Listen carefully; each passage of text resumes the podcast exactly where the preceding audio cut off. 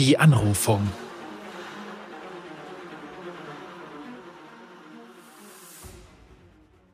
Die Schwertfrau stand in den verbrannten Ruinen ihres Heims. Sie hatte alles und jeden verloren, der ihr etwas bedeutete, und sie war erfüllt von bodenloser Trauer und Hass.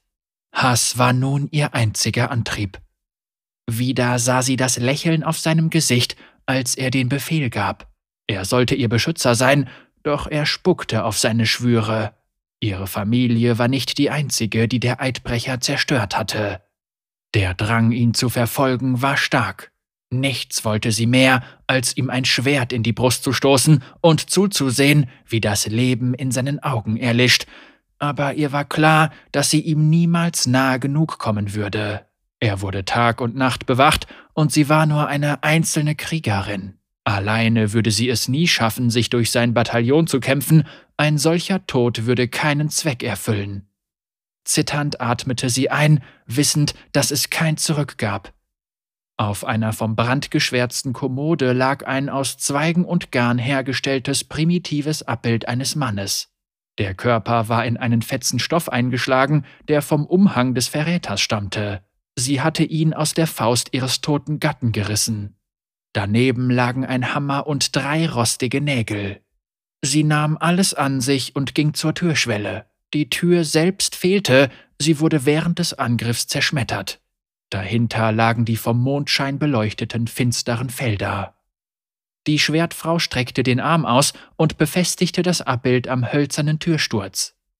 Ich rufe dich an, Herrin der Rache, sagte sie mit leiser Stimme, zitternd vor Wut. Erhöre mein Flehen von der anderen Seite des Schleiers. Zeige dich. Lass Gerechtigkeit walten. Sie ergriff den Hammer und den ersten Nagel. Ich nenne den Namen meines Verräters ein erstes Mal, sagte sie und sprach den Namen laut aus. Dabei setzte sie den ersten Nagel an die Brust der Figur. Mit einem einzelnen Schlag drang der Nagel durch das Abbild bis in den Türrahmen aus Hartholz. Die Schwertfrau zitterte. Das Zimmer wurde merklich kühler, oder bildete sie sich das ein? Ich nenne seinen Namen ein zweites Mal, sagte sie, tat es und hämmerte den zweiten Nagel neben den ersten. Sie senkte ihren Blick und zuckte erschrocken zurück. Eine dunkle Gestalt stand im Mondlicht auf dem Feld, hundert Meter entfernt, völlig regungslos. Ihr Atem beschleunigte sich, dann widmete sich die Schwertfrau wieder ihrer unvollendeten Aufgabe. Ich nenne seinen Namen ein drittes Mal, sagte sie und sprach den Namen des Mörders ihres Gatten und ihrer Kinder aus, bevor sie den letzten Nagel einschlug. Ein uralter Rachegeist stand vor ihr im Türrahmen. Die Schwertfrau taumelte zurück und schnappte unwillkürlich nach Luft. Das jenseitige Wesen trug archaische Rüstung, ihr Fleisch war durchscheinend und erleuchtet von einem geisterhaften Licht, schwarzer Nebel umtanzte sie wie ein lebendiges Leichentuch. Die Geistergestalt zog unter lautem Kreischen aneinander reibenden Metalls den geschwärzten Speer, der aus ihrem Brustpanzer ragte, heraus. Die uralte Waffe, die einst ihr Leben beendete. Sie warf sie vor der Schwertfrau auf den Boden. Es fiel kein Wort, das war nicht nötig. Die Schwertfrau wusste, was ihr angeboten wurde, Rache, und sie kannte auch den schrecklichen Preis dafür, ihre Seele. Der Geist sah sie ungerührt an, die Augen lodernd vor unbarmherziger, kalter Rache, als die Schwertfrau die heimtückische Waffe aufhob. Ich verschreibe mich der Rache, sagte die Schwertfrau mit bebender Stimme. Sie drehte den Speer um und richtete die Spitze auf ihr Herz. Ich schwöre es mit meinem Blut. Ich schwöre es mit meiner Seele. Sie hielt inne. Ihr Gatte hätte sie gebeten, diesen Pfad nicht zu beschreiten, er hätte sie angefleht, nicht durch diese Tat ihre Seele zu verdammen. Für einen Moment nagte der Zweifel an ihr. Das untote Gespenst betrachtete sie. Die Augen der Schwertfrau verengten sich, als sie daran dachte, wie ihr Gatte tot dalag, zerstückelt von Schwertern und Äxten.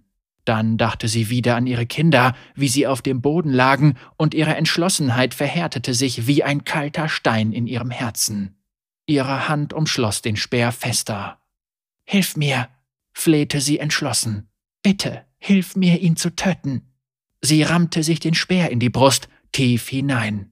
Die Schwertfrau riss die Augen auf und fiel auf die Knie. Sie versuchte zu sprechen, aber nur Blut quoll aus ihren Lippen. Die geisterhafte Erscheinung sah ungerührt zu, wie sie starb. Als ihr letzter Lebensfunke ihren Körper verließ, erhob sich der Schatten der Schwertfrau. Verwundert blickte sie auf ihre immateriellen Hände herab, dann auf ihren eigenen Leichnam, der mit totem Blick in einer größer werdenden Blutlache auf dem Boden lag. Der Ausdruck des Schattens verhärtete sich, und ein geisterhaftes Schwert erschien in seiner Hand. Eine ätherische Fessel, kaum mehr als ein fahles Licht, verband den neu geschaffenen Schatten mit dem Rachegeist, den sie beschworen hatte. Aufgrund der Verbindung sah die Schwertfrau sie anders, sie erblickte die edle Kriegerin, die sie zu Lebzeiten war. Groß und stolz, in glänzender Rüstung, ihre Haltung war selbstsicher, doch frei von Arroganz, eine geborene Anführerin, eine geborene Soldatin. Dies war eine Kommandantin, für die die Schwertfrau gerne Blut gelassen hätte. Hinter dem Zorn des Geistes spürte sie ihre Empathie, die Erkenntnis über den gemeinsamen Schmerz des Verrats. Deine Sache ist unsere Sache, sagte Callista, der Speer der Rache. Ihre Stimme war grabeskalt. Wir sind jetzt eins auf dem Pfad der Rache. Die Schwertfrau nickte. Und so schritten der Rachegeist und der Schatten der Schwertfrau in die Dunkelheit und verschwanden.